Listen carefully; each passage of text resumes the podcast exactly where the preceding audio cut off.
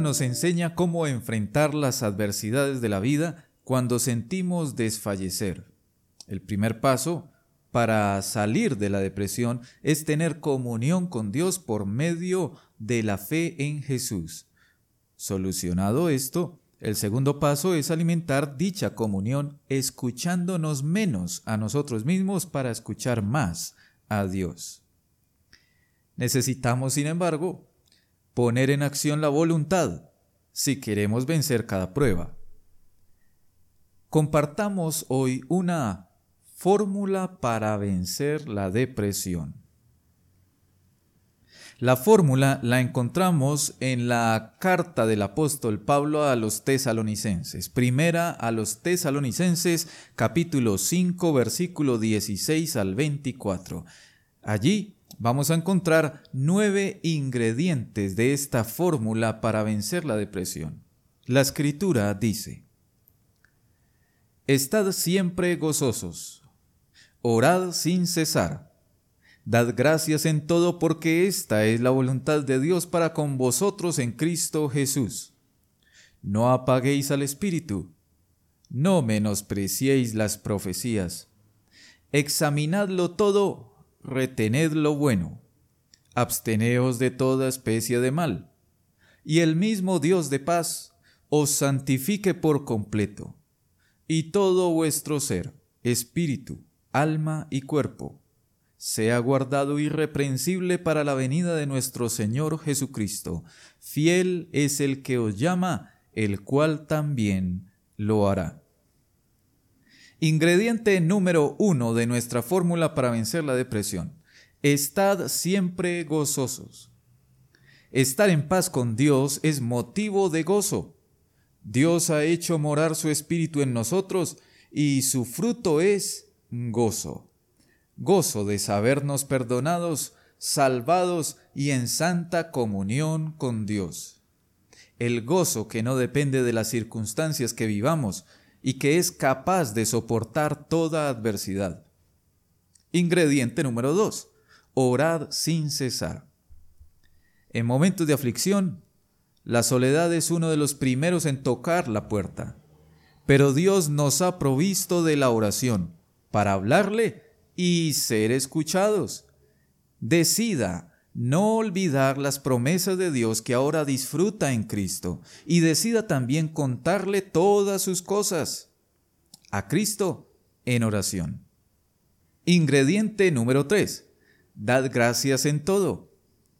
Cuando el creyente ha podido descansar en las promesas de Dios y sabe que Él le oye, una actitud de gratitud nacerá naturalmente. Un corazón agradecido es gran antídoto ante la depresión. Decida dar gracias a Dios en todo y gócese de saber que Dios está obrando en usted. Ingrediente número 4. No apaguéis al Espíritu.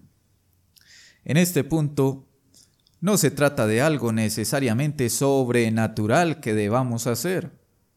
Más bien nos advierte la escritura que quien quiera salir de la depresión debe hacer uso de su voluntad, es decir, decidirse o mostrar determinación.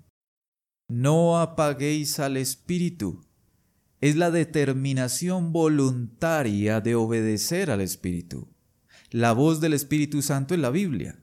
Así que no apagarlo significa decidirse y comenzar a hacer cambios en su vida, aquellos que el Espíritu le indique por medio de su palabra.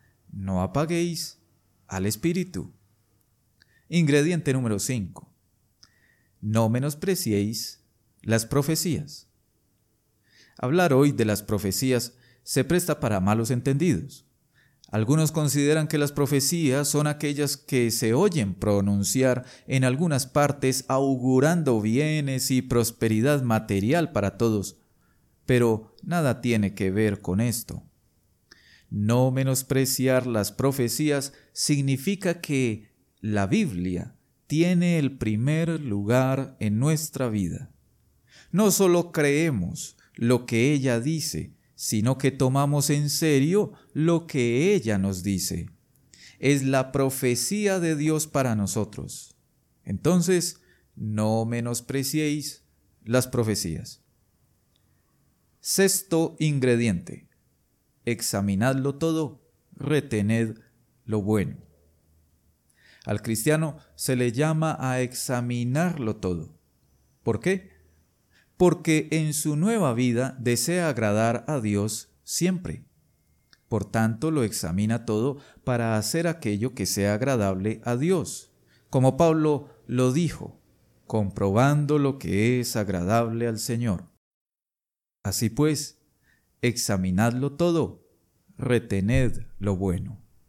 Ingrediente número 7. Absteneos de toda especie de mal. Ya que la depresión del alma tiene su raíz en el pecado, entonces un ingrediente necesario es la determinación a huir de toda especie de mal o tentación absteneos de toda especie de mal, nos advierte que el cristiano está en una lucha permanente contra el pecado. Necesitamos pues hacer frente a éste y abstenernos de toda especie de mal. Ingrediente número 8. Gózate al ver la obra de Dios en tu vida. Dios no quiere medias tintas, Él nos salvó para hacernos santos y perfectos tome la decisión de gozarse al ver la obra de Dios avanzando en su propia vida. Es Dios quien nos ha llamado para ser santos y Él mismo por su Espíritu lo está haciendo. Y por último, ingrediente número 9. Descanse en el poder de Dios. No descanse en sus propias fuerzas. Mejor, descanse al saber que Dios es fiel quien le ha llamado a la fe en Cristo es fiel en cumplir toda su obra hasta el final. Dios no ha dejado de obrar, Él sigue obrando para su gloria y para el bien de todos aquellos que le aman. La obra mayor ya fue hecha por Cristo. Descanse en Él mientras el Espíritu Santo de Dios produce en usted buen fruto estando persuadido de esto, que el que comenzó en vosotros la buena obra, la perfeccionará hasta el día de Jesucristo. Filipenses 1:6. Dios le bendiga. Hasta pronto.